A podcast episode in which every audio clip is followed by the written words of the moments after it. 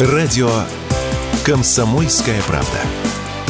15 лет на страже правды. 25 января по всей России отмечается Татьянин день, также известный как День российского студенчества.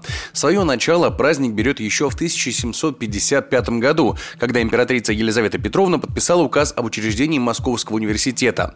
Празднование Дня студента в Российской империи всегда было шумным и веселым. Так, например, в одном из своих шуточных фильетонов Чехов писал об этом дне. В этом году выпили все, кроме Москвы-реки, и то благодаря тому, что она замерзла. После революции праздник начал сходить на нет, а в 2005 году он вновь начал отмечаться в России как День российского студенчества. В качестве своеобразного подарка к этому дню депутаты Госдумы в этом году внесли законопроект о предоставлении женатым студентам жилья для совместного проживания. По задумке авторов, студентам очной и заочной формы обучения, вступивших в брак во время учебы, будут предоставлять комнату в общежитии. Проект также предполагает выплату социальной стипендии таким семьям, а также студентам-одиночкам с детьми, в том числе усыновителям или опекунам.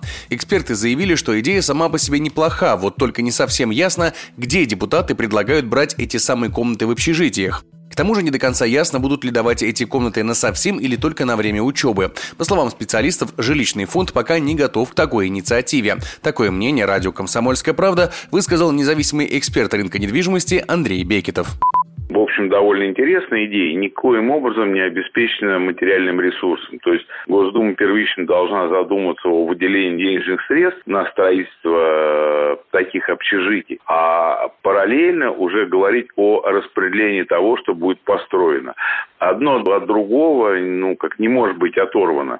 В то же время большинство студентов заявили, что планируют самостоятельно накопить на первую квартиру. Такое желание высказали более 70% учащихся. При этом в планах значится именно покупка жилья без ипотек, кредитов и помощи родителей. Чаще всего такое желание высказывают молодые люди из Сочи, Челябинска и Нижнего Новгорода. Эти студенты планируют приобрести недвижимость в ближайшие 3-5 лет.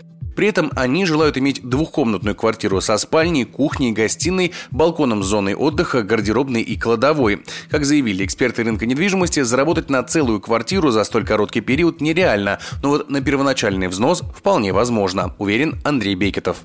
Если у людей есть желание, по большому счету и таковые возможности есть, тем более с учетом вот нынешней тенденции удаленной работе. То есть фактически студент, даже находящийся в э, местности, э, где недостаточно платежеспособные предприятия, за счет своих умений, навыков, условно говоря, мозгов, может зарабатывать деньги путем подключения к удаленному варианту работы. За 3-5 лет они, конечно, не заработают на двухкомнатную квартиру, но на первый взнос, в принципе, заработать могут.